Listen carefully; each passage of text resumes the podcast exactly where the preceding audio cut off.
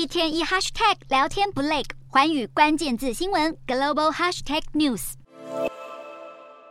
美国联准会暂停升息后，英国与瑞士央行也跟进维持利率，但投资人担忧各国央行跳过这一次升息之后，会在年底前调升利率。美国恐慌指数 VIX 飙升，美债殖利率攀至二零零八年金融危机以来最高，美股四大指数全数收黑。道琼指数暴跌三百七十点四六点，收三万四千零七十点四二点；纳斯达克重挫两百四十五点一四点，收一万三千两百二十三点九九点；标普五百下滑七十二点二零点，收四千三百三十点零零点；非半指数下挫五十九点九五点，收三千三百三十八点八五点。欧洲股市方面，英国央行步入联准会后尘，释放鹰派讯号，强调如果通膨太过顽强，则必须进一步收紧货币政策。声明发布后，英镑跌至六个月新低，欧洲三大股市也全数收黑。英国股市下跌五十三点零三点，收七千六百七十八点六二点。德国股市重挫两百零九点七三点，收一万五千五百七十一点八六点。法国股市大跌一百一十六点八九点，收七千两百一十三点九零点。以上就是今天的欧美股动态。